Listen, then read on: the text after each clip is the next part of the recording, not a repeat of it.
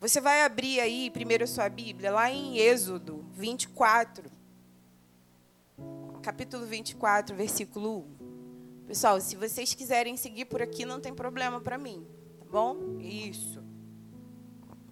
A minha versão é um pouco diferente, mas é é Bíblia, tá? Não é heresia. O Eterno disse a Moisés: Subam ao monte até a presença do Eterno. Você, Arão, Nadab e Abiú e as centenas, as setenta autoridades de Israel. Mas eles devem adorar de longe. Apenas Moisés deve aproximar, deve se aproximar do Eterno. Os outros devem manter distância. Já o povo não deve subir ao monte de forma alguma. Moisés comunicou ao povo tudo que o Eterno tinha dito, repetindo todas as regras e regulamentos. E todos responderam uma, em uma só voz: Faremos tudo que o Eterno disse. Eu coloquei aqui alguns pontos e eu sei que vocês vão comentar isso na célula, então anota. Anota porque é válido, tá? Se não dá para anotar hoje, anota depois vendo a live, né? Assim, lá na igreja o pessoal fala isso, é macete. e o primeiro ponto, um Deus específico. A gente conhece Deus de várias maneiras. E o primeiro ponto que eu vou falar para vocês, ele é um Deus específico. E específico em que, Elis? Ele é aquele cara detalhista. Sabe, ele não te criou por acaso. Ouvi você dizendo que o seu corpo foi criado, é exatamente isso. Alguns aqui foram criados apenas para sorrir, então sorriam. Alguns foram criados apenas para abraçar. E não existe nível nisso. Não queira o púlpito se você foi criado para estar lá fora abraçando. É como se a gente recebesse um presente e dissesse assim: ah, isso, Deus. O que foi te dado não foi dado a outro. O que foi plantado em você não foi plantado em nenhuma pessoa. Os passos de dança que você tem podem parecer sem técnicas, mas foi desenhados por Deus. E pode parecer que não, mas ele toca a vida. E o quanto é maravilhoso entender isso, porque é moral de Deus para nós. E aí, falando sobre esse Deus específico, lá em Êxodo ainda, no, no, versículo, no capítulo 24, no versículo 10, diz assim: Em primeiro lugar, aí o que, que acontece? É porque a gente gosta de Bíblia, mas se deixar a gente quer contar a história toda, né, pastor? Os teólogos estão aqui na minha frente, eu tenho.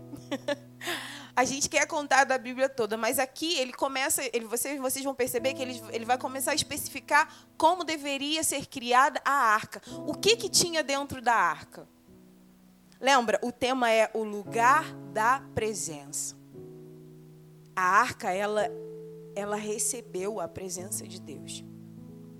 E aí, quando eu falo sobre um Deus específico, lá no versículo 10 diz assim: Em primeiro lugar, eles farão uma arca de madeira acácia medindo um metro e dez comprimentos, 70 centímetros de largura e 70 centímetros de altura. Você irá revesti-la com ouro puro, por dentro e por fora, fazendo à volta dela uma moldura de ouro. Irá também fundir quatro argolas de ouro e prendê-las aos quatro pés da arca duas argolas de cada lado. Faça varões de madeira de acácia revestidos com ouro e introduzi-los na argola laterais da arca para que sejam usados no seu transporte. Os varões devem passar pelas argolas e não devem ser retirados. Guarde na arca as tábuas da aliança que eu dou a você. Aqui o Senhor estava falando a Moisés.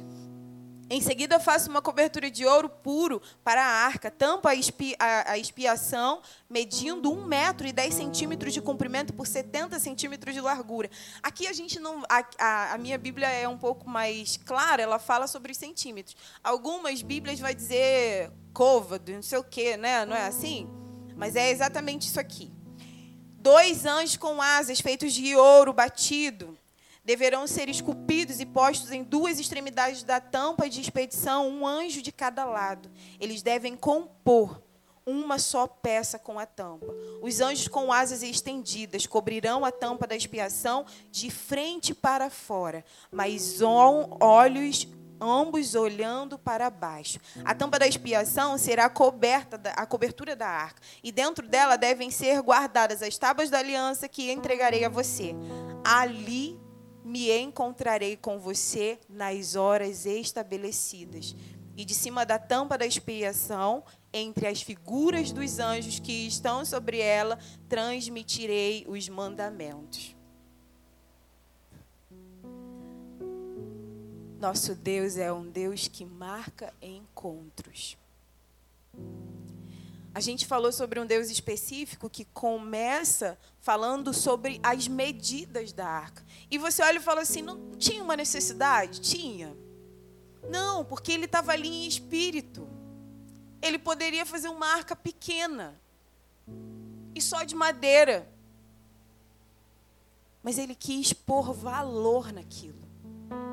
E ele é tão específico que ele fala assim: põe varões, porque ninguém pode tocar quem carregavam, quem, os que carregavam as arcas eram os sacerdotes, pessoas que eram consideradas santas. Nem ninguém mais. E aí aqui no início a gente ouviu, né? Moisés vai até o monte. Alguns vão ficar no pé do monte, os outros vão subir até a metade. Eles não podem passar daqui. A gente, a, a gente Lá eles não estavam, talvez, tão prontos como a gente também não está para receber muito da presença. Porque parece, né? Lá, aqui, pastor, ainda era o tempo da lei, né? A gente está no tempo da graça. Glória a Deus por isso. Por conta disso, nós hoje somos considerados a arca. E hoje eu quero te trazer para isso. A gente foi lá atrás para entender tudo o que era colocado, o que foi colocado dentro da arca, além da presença, as tábuas, os mandamentos. E aí aqui ele começa a dizer: Moisés, em alguns momentos eu quero, nas horas marcadas, que você venha. E você vai se posicionar entre aqueles anjos é porque a gente, a gente tem isso na mente, não tem, gente? Se não tem, você vai buscar isso na internet, porque a arca da aliança é algo muito, muito perfeito e lindo. Os anjos eles ficam com as asas assim, né? Viradinhos e os olhos virados para baixo, como se estivessem mesmo tapados. E aí aqui a palavra diz que, que Deus ele pede a Moisés, o Eterno pede a Moisés para ir até esse lugar que eu imagino que seja o encontro das asas e ali ele ouviria a voz de Deus. O terceiro ponto. Ah, um Deus que marca encontros, eu não falei, né? Abre aí, ó, no versículo capítulo 40 de Êxodo. Gente, eu tô correndo porque eu quero falar mais sem Bíblia com vocês, tá bom? Aí então a gente vai lendo tudo. Ó, no versículo 14, 40, 1 a 16. O Eterno falou a Moisés: No primeiro dia do primeiro mês, arme a habitação, a tenda do encontro. Essa tenda, é, eu sei que a gente também já conhece, mas ela tinha lugares específicos. A entrada era de uma maneira, a, a arca da aliança ela ficava no lugar santíssimo antes de você chegar aqui, você já tinha passado por muitas coisas. Você tinha se lavado com água, você tinha se, é, se banhado com óleo. E a gente está falando de sacerdote. E depois de tudo isso, eles abriam o véu e entravam no Santíssimo e ali se encontravam com a presença de Deus. Arme a habitação, a tenda do encontro. Coloque nela a arca da aliança e isole a arca com a cortina. Arrume a mesa, dispondo da maneira correta o candelabro e as lâmpadas. Coloque o altar do incenso feito de ouro diante da arca da aliança e estenda a cortina no porto, na porta da habitação. Coloque o altar das ofertas queimadas. Ele aqui começa a especificar todo o o, todo, todo o local né, que seria a tenda. E a tenda ela não ficava no meio do povo, era em um lugar separado. E eu fico pensando que a presença devia ser tão poderosa que a gente não podia ficar tão próxima dela. E sabe, é, a gente ouve falar do, do testemunho da rua Azusa, que foi algo que foi tão perfeito, com tanta unção, que as pessoas que passavam na rua do outro lado eram curadas. E eu acredito que lá era exatamente assim. De longe você sentia que ali existia algo perfeito. Que ali fluía algo surreal. Lugar separado para ouvir. Esse é o terceiro ponto. E a gente vai lá para Números 7, 89. É apenas um versículo. Essas foram, ele começa a falar sobre as ofertas né, que o povo entregava. Quando Moisés entrou na tenda do encontro para falar com o Eterno, ele ouviu a voz, falando com ele do meio dos querubins que estavam sobre a tampa da expiação, da arca da aliança, e falava especificamente com ele. A gente começou a, a palavra falando que o quão a gente, na nossa vida, a gente mais pede do que escuta. Sabe, ele. Nosso Deus, ele é, é muito educado. A gente falou sobre um Deus específico. Um Deus que gosta de marcar encontros, mas ele é educado. A gente corre tanto, né? A nossa vida está tão corrida. E eu fico pensando que não foi assim que ele sonhou no céu.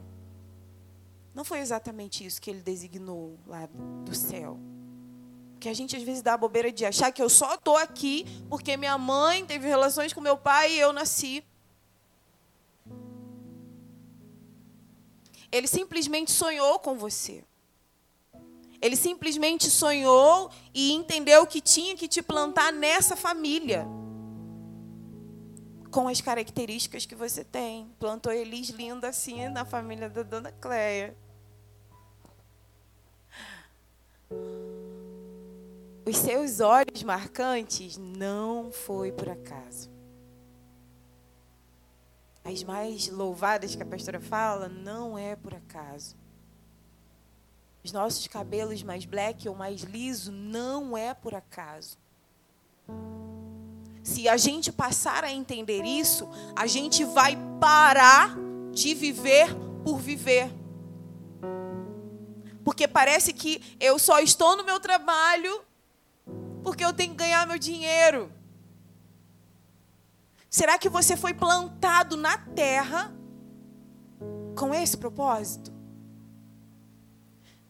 Arielle Cecília acabou de nascer, mas se eu perguntar, Arielle, quais são os sonhos, os seus sonhos para a vida de Cecília? Não, que ela faça faculdade que dá mais dinheiro. A gente já está sonhando lá na frente. Não, e que ela arrume um bom esposo. Não é assim, Arielle? E isso aqui no, no âmbito terreno. Agora visualiza isso no âmbito celestial. Quando ele te criou, você acredita que ele só sonhou isso daí com a sua, da sua vida? Só sonhou isso que você está sendo? Sabe? E o pai e a mãe ficam dali torcendo. Eu lembro que quando eu comecei a faculdade, primeiro, primeiros dias, né, nem período ainda, meu pai saía pelas ruas falando: Não, minha filha é advogada. Não, pai, eu sou estudante. Não, minha, minha filha é advogada. Tá precisando de quê? Não, pai, eu não sei nada. Lá no início. Mas porque ele simplesmente olhou para mim e achou assim: não, eu tenho que sonhar com ela. E no âmbito celestial não é diferente. Aí Deus pega, planta Elis aqui na terra. Ele até poderia ter me plantado como uma indiana, né? O cabelo mais, mais tudo bem. Plantou aqui na terra. E aí eu acho que foi apenas para viver. Apenas para ser Elis. o nosso nome não foi por acaso. É, eu estava lembrando de alguns testemunhos de vida. E eu só vou contar eles. Eu sei que Vânia, Mariozinha, minha mãe, deixa eu olhar mais quem. Acho que até a pastora Marielle também vai, vai ouvir, vai lembrar de alguma coisa. Minha mãe dizia que quando Nene, né, que é o meu apelido, era pequenininha, eu descia as ruas da minha avó e as pessoas paravam e falavam assim: Ai, Nene, estou com uma dor de cabeça, ora por mim. E eu orava com muita verdade, tipo assim, precisa ser curado. E ai, orava. Pequena. Quantos anos, mãe? Quatro anos, gente. Orando, mas orando com verdade. Então, isso na infância. Veio a adolescência, e aí existem pessoas doidas meio plantadas pelo Senhor aqui na terra, né? Minha mãe me levou para os presídios, né? Vânia, Marizinha, e me levou nos presídios, e eu era uma adolescente. E lá simplesmente eu parava para orar pelas pessoas. E Deus já vinha construindo algo surreal sobre a minha vida. Eu não consigo ter um olhar diferente sobre os moradores de rua, sobre um, um, um ex-detento. Não consigo. E isso foi construído lá atrás, por minha mãe e por minhas tias. E eu não entendia muito, mas eu só queria ir. E eu lembro que quando a gente parou de ir, eu fiquei, acho que foi porque a pessoa foi solta, né? Mas eu fiquei, poxa vida, glória a Deus, mas poxa, que pena. Porque as pessoas lá, elas precisam de oração. E eu amava isso. E aí veio a minha, a minha adolescência. Eu comecei a dançar também na adolescência. E eu lembro que um, um irmão lá da igreja, orando pelo ministério de dança, falou assim: Olha, Deus está ministrando hoje aqui, isso no domingo. Isso no, não, isso na quinta-feira, terça-feira, sei lá, que ensaio. Ah, Deus está ministrando aqui no meu coração, que está derramando uma unção de cura sobre a vida de vocês. Então, a partir de hoje. E aí, você, você como filho de Deus, fica assim: caramba, agora, né? A gente fica esperando, tem que ter alguém para eu curar logo adolescente, né? E aí eu lembro que eu já era líder do ministério. E a gente, num outro ensaio de sábado, assim, sentado, conversando, já tinha ensaiado, já tinha morrido, né, meninas? Que depois do alongamento você morre. Tinha dado aquela morrida e a gente sentou. E chegou uma moça. Eu me lembro como se fosse hoje. E ela entrou e ela sentou. Sentou não, ela ficou em pé e a gente sentado assim. Aí ela falou assim: Meninas, é, eu estou precisando de uma oração.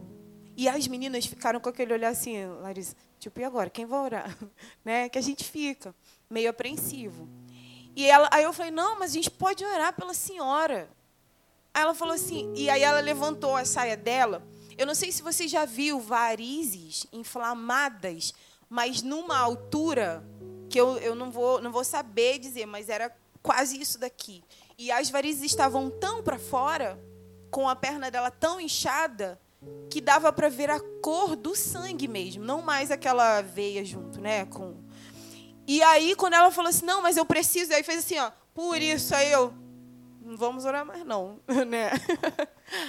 E eu lembrei da unção que tinha sido dada, que tinha sido derramada. Você é aquele que carrega a presença.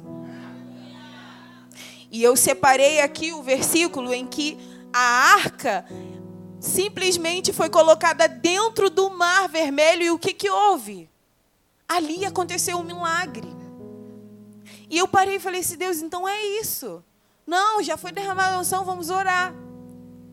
E as meninas me olhando como quem diz assim, então, mas isso não acontecer, né? Olha, vamos orar e vão sair correndo. E eu eu, eu coloquei as mãos sobre as pernas dela. E eu sempre orei com tanta verdade, sabe, na vida. Tanta verdade. Eu lembro que eu orava e falava: Deus, o Senhor é aquele que pode curar. Foi derramado sobre nós uma unção de cura. Então hoje nós estamos orando pela cura. E eu só repetia isso. E em um momento o Espírito Santo me fez abrir os meus olhos. E eu não preciso mentir em púlpito sobre os meus olhos e não espirituais. A perna da moça ela foi desinchando. As varizes foram entrando, sabe, voltando ao normal. E eu lembro que as meninas ficaram assim, olhando, e a gente glorificou, e isso um ministério de dança. Não escolha o púlpito se foi te dado o ministério de dança. Não olhe o louvor se foi te dado a mídia. Aonde eu fui plantada, aonde você é plantado, só você pode fazer. Quem a pastora Marielle pode tocar, eu não consigo. Porque com o jeito dela, ela consegue tocar pessoas. Alguns podem olhar e falar, mas doidinha, dança ali. Mas tocou e toca, porque Deus ele simplesmente sabia que tinha que plantar a pastora Marielle nessa igreja. As crianças dessa igreja são foram plantadas para tocar vidas. Um Deus específico. Um Deus que marca encontro. E um Deus pronto para te usar como joelho de uma grande encanação. Quem aqui, é, é, a, gente, a gente mulher não vai saber muito, mas a gente dá, dá para entender. Há uns anos atrás eu tive essa revelação e eu parei e falei assim, Deus, eu precisava entender mais como que é isso. Porque eu lembro que o Espírito Santo falava assim, você é como o joelho de uma grande encarnação. Eu falei, poxa, eu queria ser a profeta, né? A gente quer ser mais profeta. Joelho, Deus, não, aí não, vou orar de novo. E, e só isso que vinha. Mas o joelho da encarnação é porque a gente não vai. É como se viesse algo de cima, ele ficar aqui, ó. Para simples, simplesmente levar a água que desce para outro lugar. Fala com a pessoa que está do seu lado. Você é o joelho de uma grande encanação.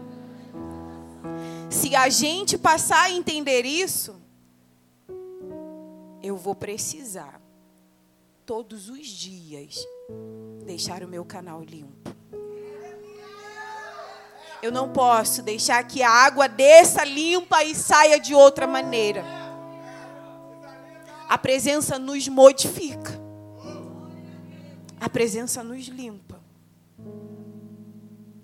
E eu lembro assim com muita clareza, né? Quando o Espírito Santo falou isso, eu chorava primeiro por conta de ser horrível o nome, mas depois que eu passei a entender, eu falei: Deus, eu só preciso estar pronta então e estar limpa para que o Senhor faça através e apesar de mim. Então é isso. A minha oração é só que o Senhor me limpe. Então me limpe, Deus, me limpe. Para que eu seja o joelho dessa grande encarnação. Existe algo muito poderoso que foi dado a você, e eu vou falar novamente: não foi dado a outro. Todos os lugares que eu trabalhei, eu tive muita consciência de que era apenas para eu ser usado. Esses dias eu estive aqui com as meninas e eu estava falando sobre alguns testemunhos meus, né? É... Eu lembro de um dia simplesmente estar. É, essa eu contei aqui do fórum. Estava mal a beça. Cadê a ministra de louvor que fala: a gente fica triste, a gente fica triste. E às vezes é só para a gente se aproximar mais de Deus. Você percebe isso? Que às vezes quando está tudo muito felizinho, né? A gente fica, ah, tá tudo bem. E aí você nem ora. Aí parece que vem uma tristeza do céu. não vem, né? Do céu não. E eu lembro que nesse dia eu estava questionadora. E Elis é Elis. Eu sou essa pessoa aqui. Não, minha mãe está aqui, não me deixa mentir. Eu vi minha irmã também, Tiaguinho, coisa boa. É, eu sou isso daqui desde muito sempre, né, Vânia? Marizinha, pastora que me conhece também. Mas nesse dia eu estava questionando muitas coisas. E eu lembro que eu não tinha nem casado ainda. E aí você questiona, porque fala assim: Poxa, eu sou fiel. Não tem esses dias que a gente faz isso? E fala para a pessoa que está do seu lado: Você é muito bobinho, não pode não. vai ficar fazendo isso, mas eu fiz. E eu lembro que eu fui, eu fui trabalhar falando assim: "Poxa, Deus, e isso, e isso, e isso não aconteceu ainda, mas aconteceu com fulano". Não é assim às vezes que a gente fala? Mas fulano tem aquilo, eu não tenho. O tempo dele é diferente do seu, e só isso. Não existe filho mimado, mas existem filhos que precisam receber aquilo na hora. E às vezes é só a vontade permissiva. Então continua no seu caminho, não olhe para o outro. Mas eu estava nessa, de tipo, isso, isso e aquilo, mas e Deus? E aí eu falei assim, Espírito Santo, me deixa hoje no escritório. Porque enquanto eu estiver trabalhando lá, eu vou orando e vou. Né? Quando eu cheguei no escritório, minha chefe falou assim: Elis, hoje você precisa ir para Jacarepaguá. Pô, quem conhece Jacarepaguá? Não é nem de Deus aquele lugar. Alguém mora lá, não, né? Tula mora perto disso? Não, né? Não, né? Mas é muito longe, muito longe. E aí, quando ela falou, a vontade que eu tive foi assim. tipo assim, pô, Espírito Santo, falei com você agora. Mas eu falei, tudo bem, Deus, a gente vai, tem que trabalhar, né? tava trabalhando, pagaram, então tem que ir. Aí eu fui, e no ônibus da, do Rio, né, de Niterói até lá, eu lembro que eu continuei questionando. Eu falei, eu só preciso entender, Deus. Eu preciso entender o que, que o Senhor tem para minha vida. Porque isso não aconteceu, isso não está acontecendo ainda. Por que isso? E assim, é, nesse dia eu não estava nem pedindo irmão do coque para parar comigo, não, porque eu queria que ele falasse. E aí eu lembro que eu cheguei lá no fórum, o fórum é, existem várias salinhas, né? É, com, vamos dizer assim, com cartório civil, cartório criminal. Então, são várias salas. Nesse fórum específico, ele vem, você sobe, né? Lá embaixo, sobe numa escada e aqui é um corredor imenso, como se fosse isso daqui. E as salinhas aqui, Davi tocando, que lindo. E as salinhas aqui, ó. Só que é uma movimentação, visualiza a quantidade de, de advogado estagiário entrando e saindo. E quando eu subi, eu lembro que eu estava com mochila, com um caderno, vai de meco e mais as coisas do escritório.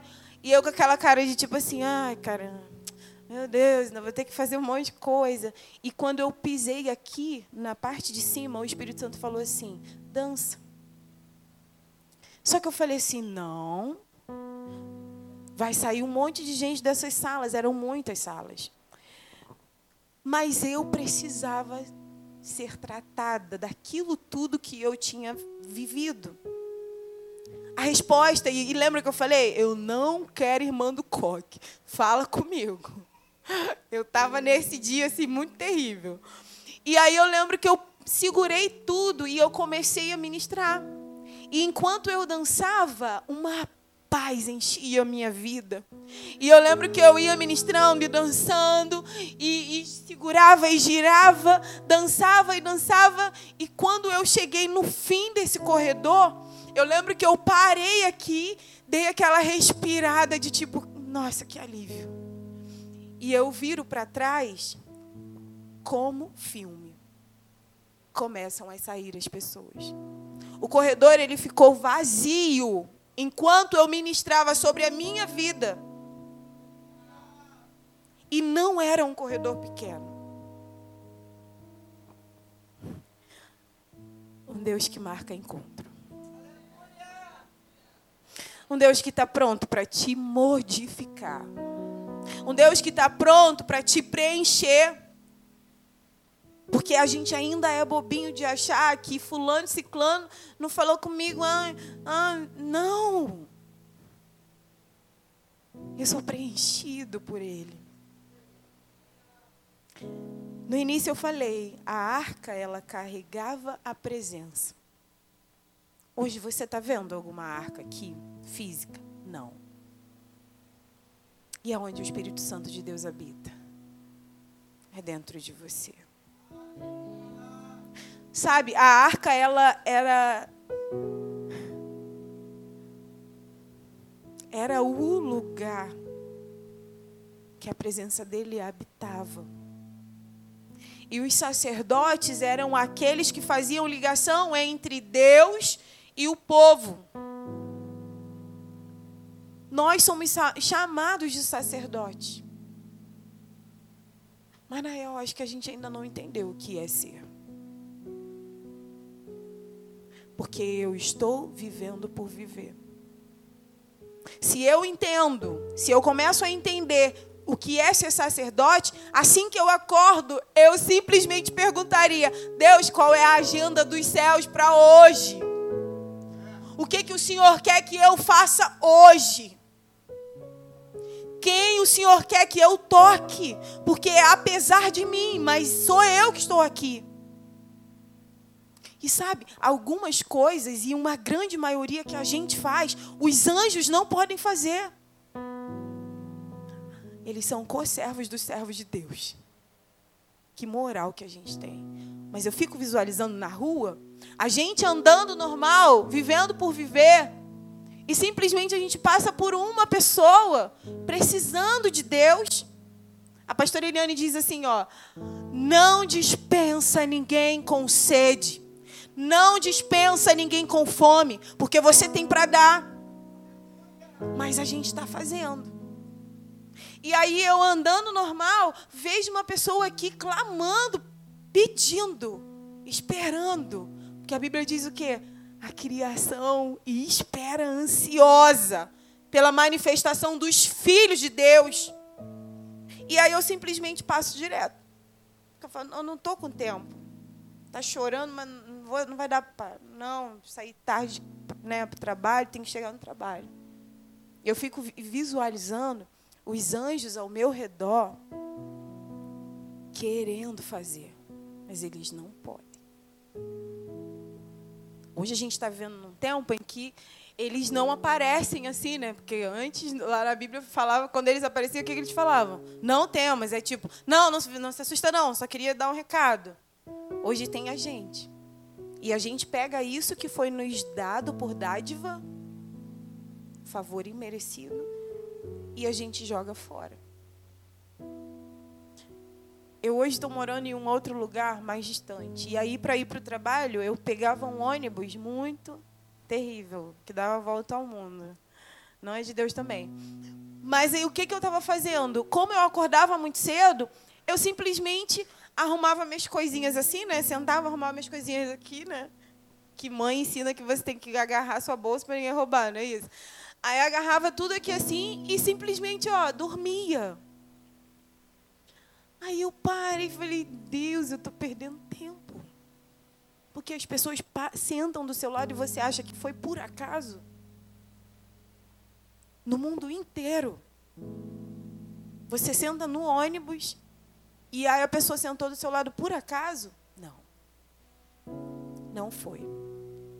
Se você não fizer, as pedras clamarão. Mas que vergonhoso é a mula falar por você. Hoje eu realmente vim aqui para te trazer e trazer a mim a consciência de quem nós somos. Somos aqueles que carregam a presença de Deus. Somos aqueles que carregam a presença de Deus. E existe algo, eu vou dizer assim para a gente entender, mágico nisso. Porque às vezes um sorriso seu na rua vai modificar a vida de alguém. Um abraço na rua vai modificar a vida de alguém. Contando ainda a vida, Elis pequena na rua, Elis adolescente lá no no presídio. E aí, um pouco mais jovem, já no Ministério de Dança e, e, e sendo exatamente o que Deus sonhou para gente. Eu falo isso com muita humildade. É, e graças a Deus, graças a minha mãe, eu nunca me desviei. Então, assim, é, é como é que fala? Favor de Deus mesmo, né? E aí, o que, que eu comecei a viver? Comecei a orar bastante e entender que, tipo, Deus tinha mais. A gente acabou de, glória a Deus por Deus, curar uma pessoa, mas tem mais, Deus tem mais para fazer. E a gente fica naquela ansiedade, né? Tipo, que mais, Deus? Que mais que o Senhor quer que eu faça? Para onde o Senhor quer que eu vá? E eu lembro que no caminho dessa, dessas orações, eu comecei a ter os meus ouvidos espirituais abertos. E não pense que é algo fácil, porque não é. Não é porque visualiza o Alcântara no dia 24 de dezembro, com a Xuxa descendo de helicóptero. Não, não foi isso. Mas Alcântara não precisa ter Xuxa descendo de helicóptero para estar cheio. A gente está falando do, de um dia, 23, 23 de dezembro, antes do, do Natal, que todo mundo sai para comprar roupa, fazer. Não é assim, gente? Ainda é assim. As pessoas estão sem dinheiro, mas está todo mundo lá comprando. Aí o que, que aconteceu? Com os meus ouvidos espirituais abertos, eu andando no Alcântara, normal, quase vivendo por viver, eu comecei a ouvir pessoas chamando pelo meu nome. Elis, me ajuda. E eu via correntes sendo quebradas. E aquilo para mim foi tão assustador. Porque eu não sabia o que fazer. E eu lembro que eu só, só queria chegar no, no escritório e, e ficar lá. E na volta eu só queria chegar em casa e ficar lá. Essa semana eu comecei a ler um livro que fala a intercessora feliz. E eu comecei a ler ele e tudo que eu estou falando aqui para vocês está escrito nesse livro. Não foi escrito por mim, foi escrito por uma mulher que Deus chamou para ser intercessora. E ali, olha isso, tem uma semana. Ali eu passei a entender o que Deus realmente tinha para mim. Lógico, existe um propósito para a sua vida. Elis, o propósito muda? Parece que o chamado muda. Porque é tipo mãe que chama: Fulana, vem lavar essa louça. Então o propósito é a louça. Fulano, vem arrumar sua cama. O chamado parece que muda um pouco. Não é assim? E aí, o chamado hoje para a minha vida hoje está fazendo um pouco mais de sentido, mas eu precisei viver isso tudo. E algo foi construído dentro de mim. A dança é a minha vida. O orar, eu sempre amei orar. E carregar a presença é algo surreal para mim. Eu não mereço eu não fiz nada para merecer. Fala com a pessoa que está aí do seu lado. Você precisa ser um pedaço de céu aberto na terra. Você precisa ser um pedaço de céu aberto na terra, porque aonde eu estiver, os céus vão sim se, ser abertos. A Bíblia fala assim: aonde você chegar, o ambiente precisa ser modificado. Isso porque eu carrego a presença de Deus. E volto a dizer, a gente ainda está no raso, vivendo por viver indo trabalhar e achando que é só o dinheiro, quando a Bíblia diz que é Ele quem te sustenta. Então não precisaria nem ter emprego. Não sai daqui pensando que vai sair, não, mas tá. Deus te plantou ali, na escola que você está, na família que você está, no trabalho que você está, no ministério que você está. Existe muito de Deus dentro de você. Existe muito de Deus dentro de nós. E eu não posso dispensar as pessoas com sede e com fome. Eu não posso parar do lado de alguém e não falar dele. Eu não posso simplesmente trazer um pedaço, deixar de trazer um pedaço de céu aberto na vida das pessoas. Porque só eu posso fazer. E, cara, ele te deu essa moral de te plantar no emprego. E às vezes eu vejo algumas pessoas dizendo assim: pô, Elis, ora por mim, tá muito difícil lá, só tem eu de cristão. Eu, cara, só tem você? Então faz! Que púlpito perfeito! Que terreno pronto para ser plantado algo perfeito e novo. Mas a gente fica assustado. E eu lembro que quando eu comecei a ter essas visões, né, essas, os ouvidos abertos, eu, eu fiz uma bobeira.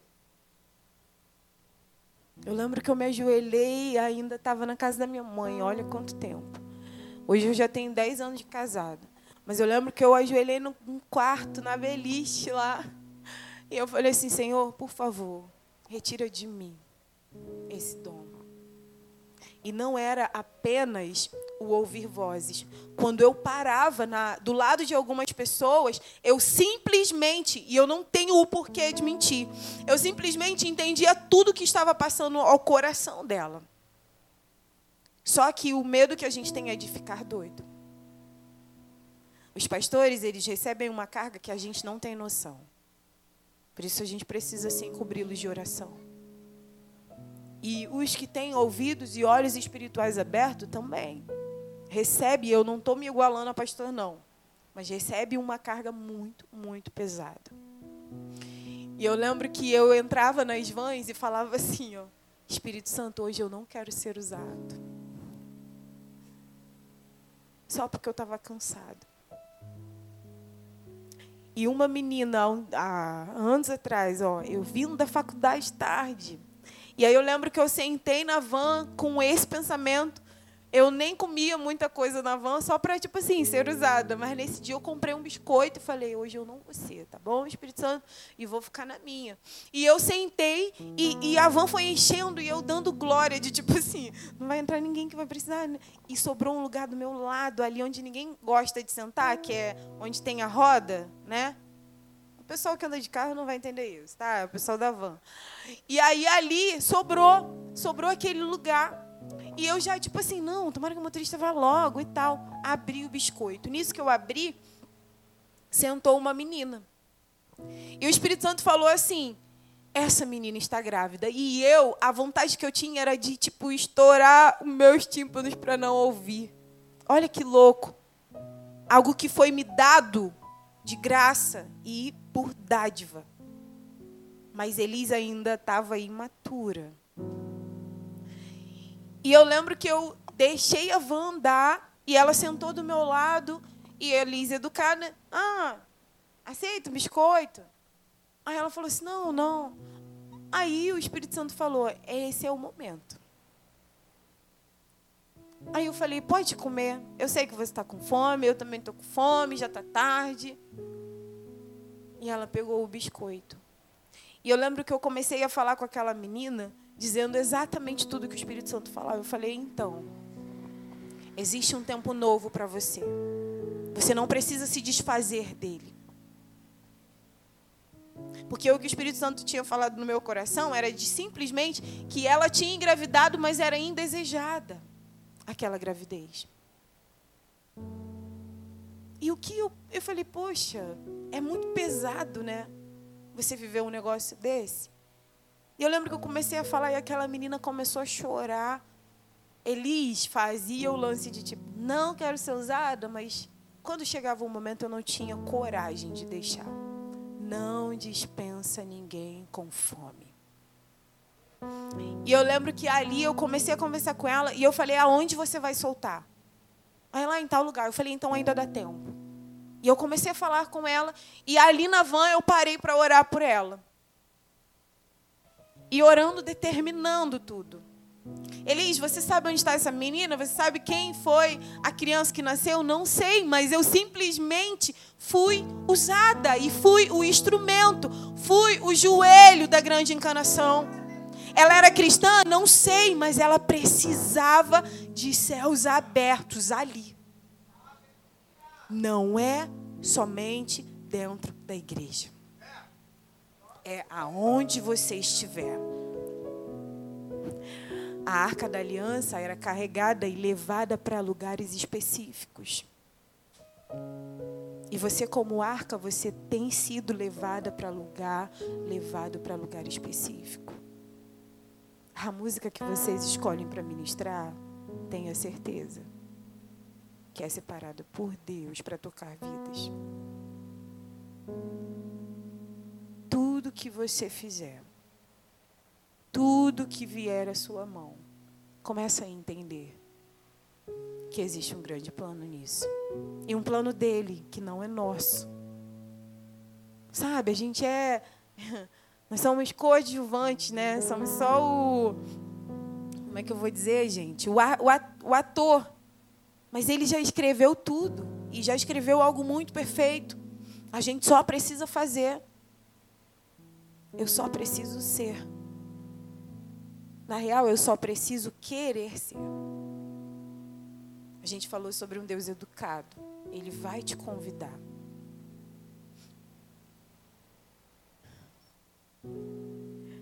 Ai, meu Deus.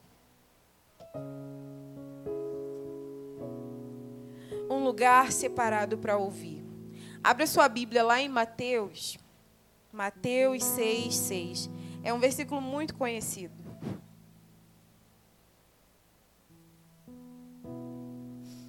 Quando orares, entra no teu quarto, fecha a tua porta e ore ao Pai em secreto. E teu Pai que vê num lugar oculto, em secreto, te recompensará. A gente está vivendo um tempo, e eu volto a dizer, muito corrido, né? Mas o corrido sempre tem tempo para chegar no horário no trabalho.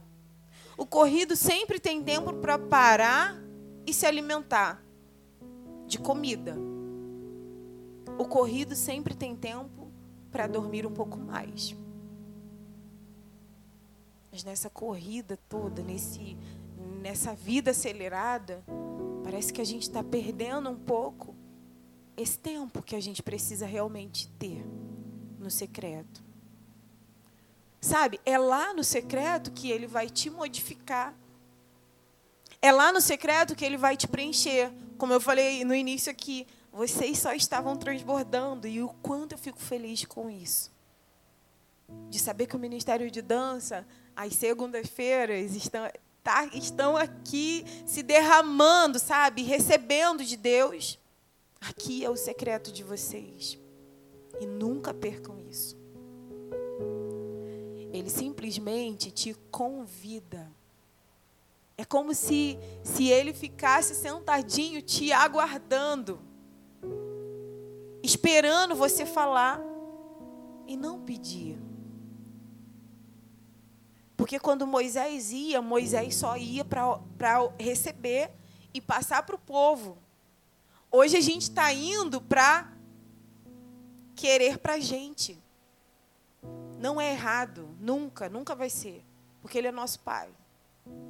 Mas a gente só precisa dosar isso. O quanto eu estou pedindo e o quanto eu estou parando para ouvir. Eu não posso abrir mão do meu secreto. Porque é lá que eu sou construída. É lá que eu sou desconstruída para ser construída novamente. É difícil hoje eu simplesmente olhar para mim e dizer assim: ah, Elise é uma pessoa egoísta. Quem fala alguma coisa disso sobre si mesmo? Mas é lá que a gente é modificado. Porque talvez nem os nossos amigos conseguem dizer isso. Olha, você precisa, precisa mudar isso. Você precisa mudar essa forma de olhar para as pessoas. Porque às vezes é natural do homem, né? Mas que precisa sim ter uma uma reviravolta, uma modificada. Aqueles olhares altivos, é lá que eles são modificados. Por isso a gente não pode perder o secreto. Sabe? É lá que eu lavo o joelho da grande encarnação. É lá que eu consigo me despir totalmente. Porque com o meu melhor amigo eu ainda tenho máscara. Porque a gente não fala tudo. nem sonhos. E glória a Deus por isso, porque a Bíblia diz para você contar os seus sonhos para os espirituais. Mas nem quando a gente marca o gabinete com o pastor, a gente tem coragem e ousadia de contar todo o nosso pecado. Mas no secreto eu não preciso ter máscara nenhuma. E você pode achar que não usa máscara, mas a sociedade já te ensinou isso. Sua mãe já te ensinou isso. Quando a gente chega na casa de alguém, o que, a mãe fala? Não pede nada, não está com sede, não está com fome. A criança, quando chora, a gente manda parar de chorar, não sentiu dor. Ah, continua sorrindo, mesmo estando triste. Tantas máscaras, tantas coisas que escondem a gente de nós mesmos e quem dirá de Deus. E nisso tudo a gente está dando a bobeira de igualar o eterno a um amigo normal. Porque a gente não conta para um amigo tudo, então acha que para ele também não devo contar. Esses dias um rapaz parou do meu lado falando e contando e falando e, e dizendo que, Elisa, eu não tenho fé eu não tenho confiança de fazer isso, isso e isso. Não tenho confiança. Porque eu sei que se eu largasse essa parte do meu emprego, eu teria mais tempo para ser usado. Em dezembro, eu estava lá na igreja, aí uma irmãzinha parou do meu lado e falou assim: Elis, é, Deus está me mandando dizer para você que Ele quer te colocar em um, em um andar diferente da confiança. Aí eu, não, irmão, muito obrigado. Saí dali, Deus, e falei, ah, Deus, pô, vai dizer que eu não confio? Você confiar, você confiar benção. Que outro né, de confiança é esse? Eu pensando, né? E aí em janeiro, isso em dezembro, em janeiro, uma quantidade surreal de meninas chegar, chegando para mim e falando assim, Elis, você pode ser minha discipuladora? E a minha resposta, em mais de dez vezes, foi assim, eu estou aqui para você, mas eu não consigo te discipular porque eu não tenho tempo. E depois da décima resposta, eu fui para o meu secreto e falei assim: não estou entendendo. Por que, que o Senhor está mandando se eu não tenho tempo? Sabe essa correria né, de vida? E eu falei: preciso entender. E ali no secreto foi gerado no meu coração uma vontade de servir essas meninas. E aí a minha oração mudou. Eu falei: Deus, me dá tempo. Deus, me dá tempo. Veio o carnaval. E aí eu lembro que na quarta-feira de cinza, na quinta eu voltaria a trabalhar. Eu conversei com meu esposo e falei: então, amor, levei ele para comer, né? Falei, Vamos comer. Que aí a mente funciona melhor. Falei: eu queria te dizer que eu tô precisando sair do meu emprego. Tô precisando de tempo. E para um homem que paga aluguel, que vive, né? Fala comigo, Jonatas. Não paga, glória a Deus. Mas minimamente olhar para mim e falar assim, então, não faz não, amada. Tá? Não dá não. Lembra que a gente está pagando aluguel agora? Tá querendo filho, né? Então, vai vir aí. E eu parei com ele e falei, amor, e sabe aquela, aquela forma que a gente fala com a mãe? De cabeça baixa para nem ver o não? Não, mãe, porque aconteceu isso, isso, isso, isso e isso. E eu fiz isso. Não, amor, porque, ó, isso, isso, isso. Tô cansada. Aí, ah, Aí a resposta dele foi assim: então faz, meu amor. Sai amanhã. Cara, aí eu parei. Aí bateu o maior medo. Mãe, mas como vai ser o aluguel?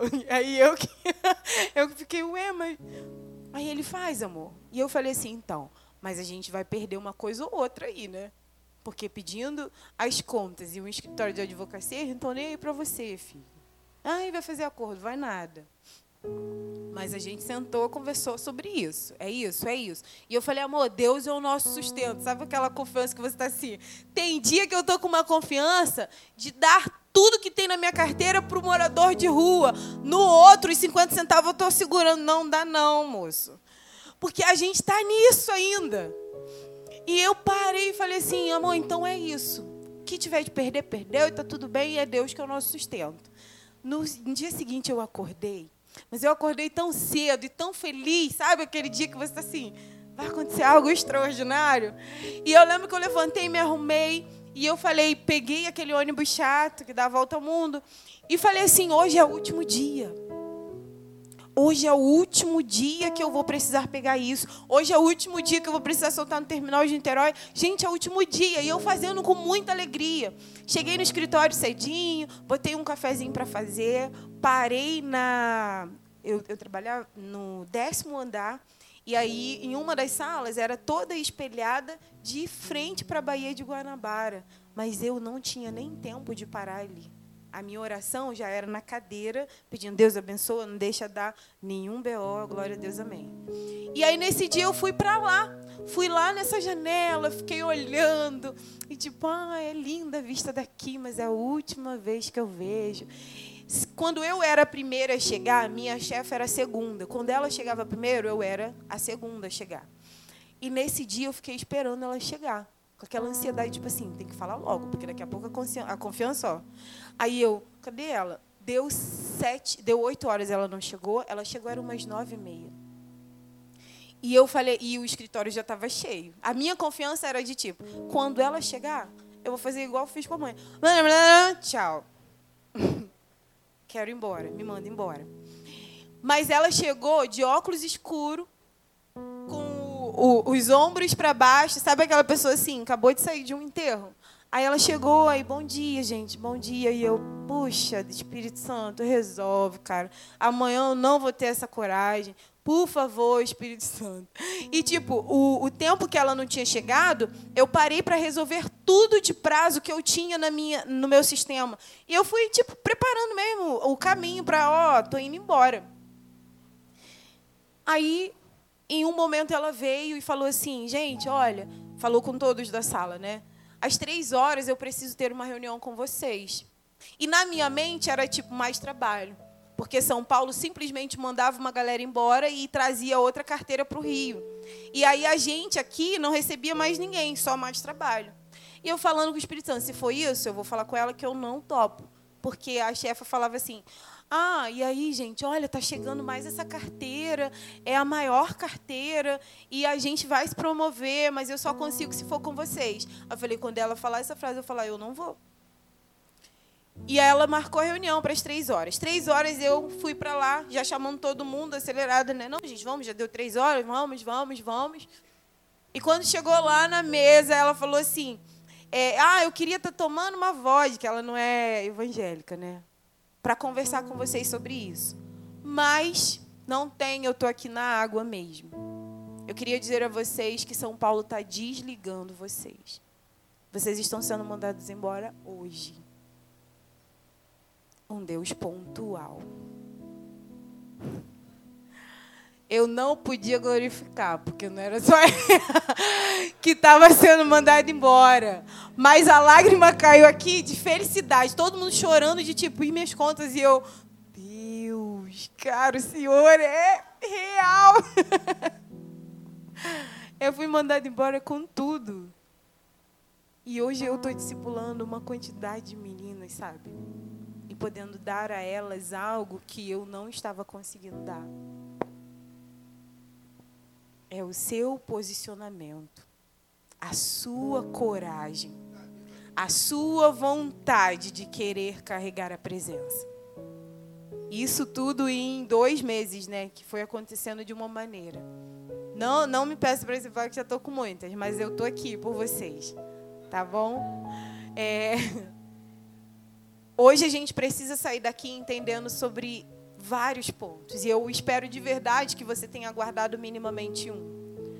Mas um que eu quero que fique vivo e que, se der, você anote e bote lá no espelho para você olhar sempre.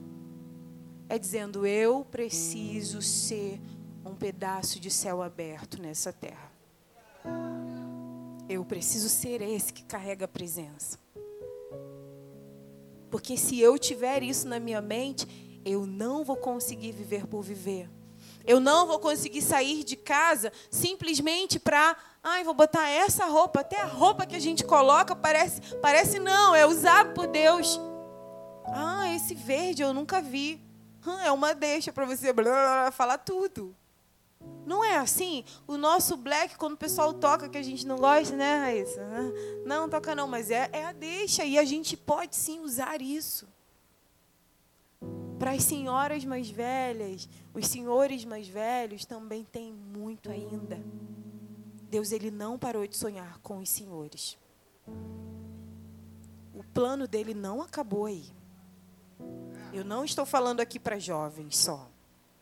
Estou falando desde criança até o mais ancião que aqui está. Você foi plantado nessa terra para ser usado. E volto a dizer, quem vi que pode tocar, qual o nome do senhor? De cabelo mais branquinho. Blusa branca.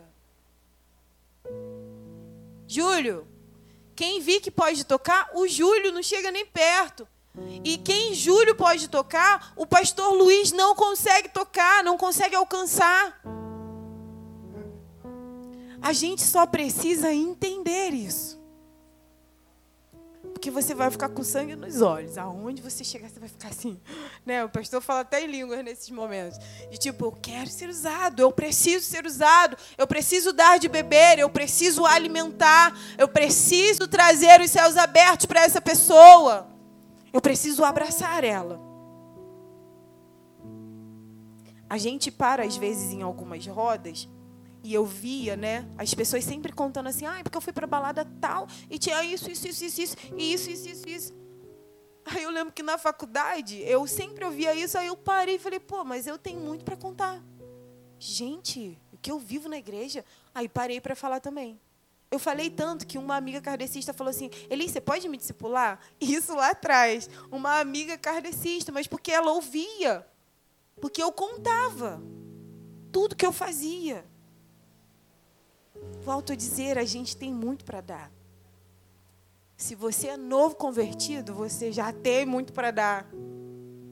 Se você já está na igreja a vida inteira, nossa, o quanto de bagagem você tem para dar até para o seu irmão que está do lado.